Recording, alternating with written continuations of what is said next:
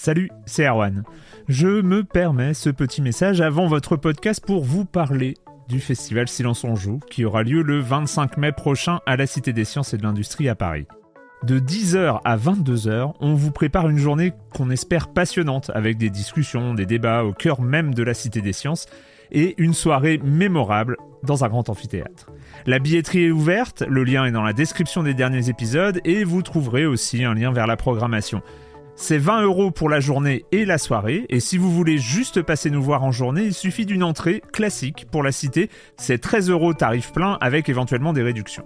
C'est la première fois qu'on organise un truc pareil et on espère vraiment que vous répondrez présente et présent. En tout cas, nous, on a très envie de vous croiser de rencontrer celles et ceux qui nous écoutent chaque semaine. Rendez-vous donc le 25 mai et je vous laisse avec votre épisode de Silence en joue ou de la bande-annonce ou de Gâchette gauche ou de Dans la boucle. Enfin bref, bonne écoute. Ever catch yourself eating the same flavorless dinner three days in a row? Dreaming of something better? Well, HelloFresh is your guilt-free dream come true, baby. It's me, Kiki Palmer.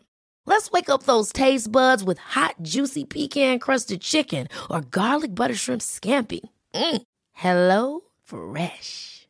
Stop dreaming of all the delicious possibilities and dig in at HelloFresh.com.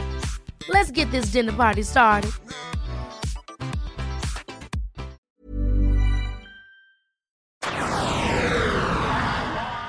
Fini pour cette année. C'est fini. Et non, mais c'est vrai, en plus, Bah c'est oui. fini pour cette année. Le côté, on n'a plus de jeux à faire euh, chaque semaine pour Silence on joue pour euh, les trois semaines à venir. euh, c'est vrai que. C'est vrai que ça fait bizarre. Et puis euh, tout ce qu'on va se prendre là dans les mois à venir. Bon, on a déjà le jeu de Corentin, là. Tu... Enfin, je sais pas si tu as fini. Ouais. Moi, j'ai juste. J'ai euh, fini, ouais. Ça, il y a Siberia. Il y a Erwan, Siberia, oui, hein, oui, promis, promis, promis. Me mets pas la pression, j'ai plus de jeux à jouer là, c'est très bien.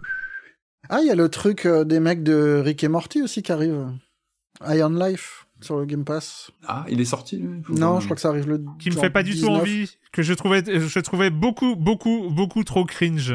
Ouais, mais je suis curieux. Moi, je le cringe, ça peut être marrant. euh, le, le- le flingue qui parle et tout ça, ça m'a, j'ai trouvé curieux. ça atroce. J'ai trouvé ça atroce ces vidéos. La question, et c'est peut-être, est-ce est-ce la question la plus importante du jeu vidéo? Peut-être, hein, je ne prends pas position, mais quand même, mais quand même, selon vous, quelle est la meilleure arme du jeu vidéo? J'ai envie de commencer avec toi, Julie. Ouais, alors euh, moi j'ai complètement triché sur cette question parce que Ah. euh, je me suis rendu compte que j'étais partie dans un tableau comparatif de toutes les meilleures armes et vraiment en fait souvent la réponse est un fusil à pompe. hein. Enfin c'est, je me rends compte il y a trop de, fusils à pompe qui m'ont donné un, un énorme plaisir de jeu pour que ce soit euh, trop compliqué de choisir. Du coup j'ai triché, j'ai pensé au à une arme qui m'a fait beaucoup de bien dans euh, dans un jeu particulier parce que c'était vraiment un point de bascule où on passait de proie à plutôt euh, plutôt chasseuse et c'est le lance-flamme dans Alien Isolation. C'est vraiment euh, tout ce temps passé à absolument rien pouvoir faire contre le xénomorphe, à devoir se cacher dans des espèces de placards, à sortir vainement son flingue parce qu'il ne pouvait absolument rien lui faire et se retrouver enfin en position de force, même si on devient pas non plus d'un coup une héroïne d'action. Capable d'a- d'allumer l'alien en deux secondes, c'est on peut juste le faire fuir, mais c'était, je trouvais ça vraiment intéressant en fait le, ce point de bascule dans le jeu, euh, tout ça grâce au lance-flamme qui en plus de ça est ultra ultra chouette à manier quoi. Et de manière générale les lance-flammes, euh, je les mets juste en dessous des fusils à pompe euh, dans les armes, euh, dans Ok. les jeux vidéo. Eh ben, écoute, ah, moi, moi, j'ai pas de sympathie pour le lance-flamme. Autant le fusil à pompe est un, est un Ah ouais. C'est toujours mais, un peu approximatif le lance-flamme. Ouais. Ah, moi, mais moi, j'aime bien. Souvent ça finit toujours mal. efficace quand même. Mais hein. justement j'aime bien ça aussi, ce, ce petit côté un peu risque. Ouais, mais et puis il y a toujours la, la, jau- la, la jauge d'essence qui diminue. Ouais, euh, en Enfin, c'est c'est pas c'est bon bref. Mais euh, ok ok, c'est validé c'est validé.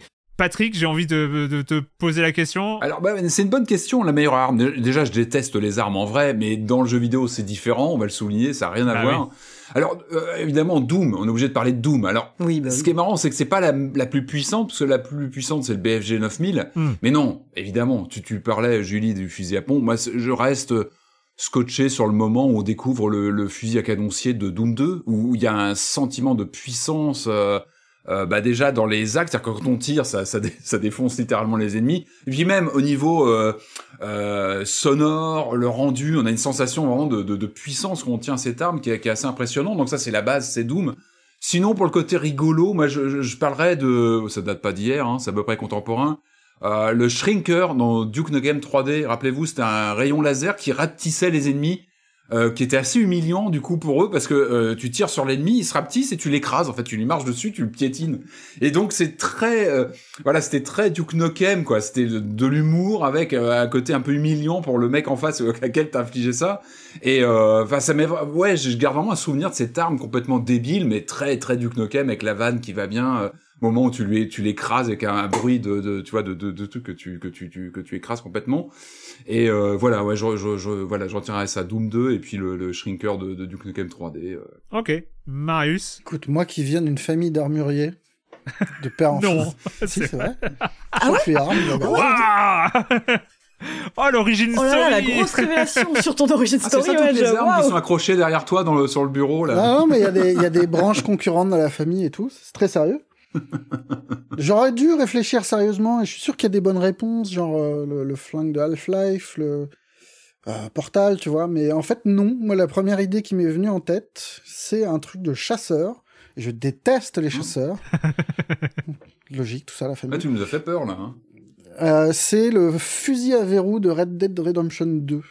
Parce Ouais. que j'ai passé des heures dans les fourrés à shooter sur des, des, des cerfs, des, des, tous les types d'animaux que je pouvais trouver. Et qu'en fait, comme ça, on pourrait dire, ah super, c'est la chasse, euh, bon esprit et tout ça.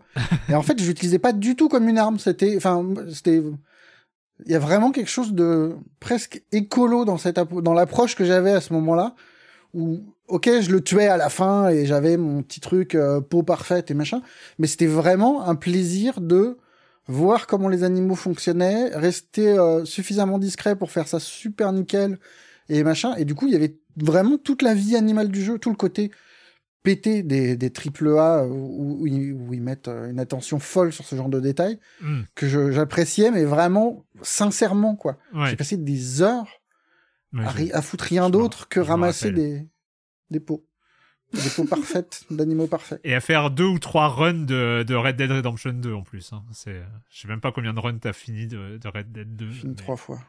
Oh là là. Non, J'ai pas pensé, t'as aussi les armes qui marchent plus, qui te servent dans un Resident Evil à remplacer une arme qui est sur un, tu vois, un passage secret que tu vas enclencher. Ça c'est bien aussi, c'est une arme qui est cassée, Ah oui, qui oui, sert pas, mais qui, qui n'est pas active, et voilà, mais qui est utile dans le jeu. Voilà, c'est un autre. euh, Écoutez, moi, moi pour ma part, j'ai l'impression de tricher en, en, en répondant ça, et en même temps, il vient d'être cité, donc euh, je me dis qu'il est, il est arrivé, euh, il est arrivé. portal. C'est euh, c'est le Aperture Science Handled Portal Device hein, euh, qui est Euh, voilà Il fallait en parler en vrai. c'est enfin euh, c'était quand même un FPS on jouait on, on jouait en vue subjective on sortait de Half-Life et puis c'était à l'époque où c'est sorti on avait cette vue là qui était une vue guerrière dans le jeu vidéo c'était une vue Mhm. qu'uniquement guerrière qui était uniquement faite pour principalement pour tuer les gens en face.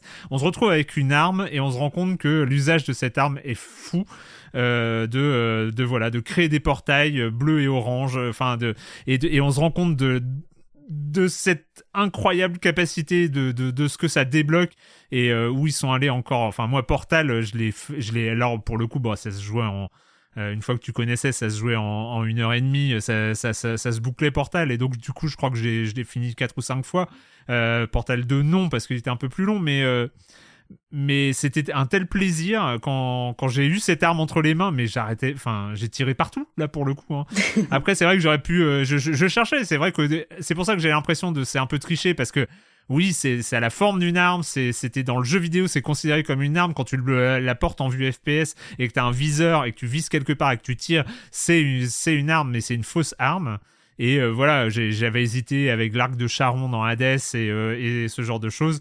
Mais au final, une fois que j'avais euh, choisi euh, ce, ce device, ce générateur de portail de Portal, euh, je pouvais pas revenir sur ce choix-là, tellement il était cool. C'était cool à l'époque, quand même. Bah écoutez, euh, voilà, c'était euh, la bande-annonce, la avant-dernière bande-annonce de 2022. On se retrouve euh, demain, comme d'habitude, demain sur libération.fr et sur les internets. Ciao. Ciao. Salut.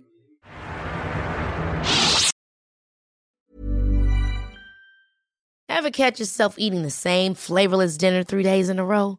Dreaming of something better? Well, HelloFresh is your guilt-free dream come true, baby. It's me, Kiki Palmer. Let's wake up those taste buds with hot, juicy pecan-crusted chicken or garlic butter shrimp scampi. Mm. Hello Fresh. Stop dreaming of all the delicious possibilities and dig in at HelloFresh.com. Let's get this dinner party started.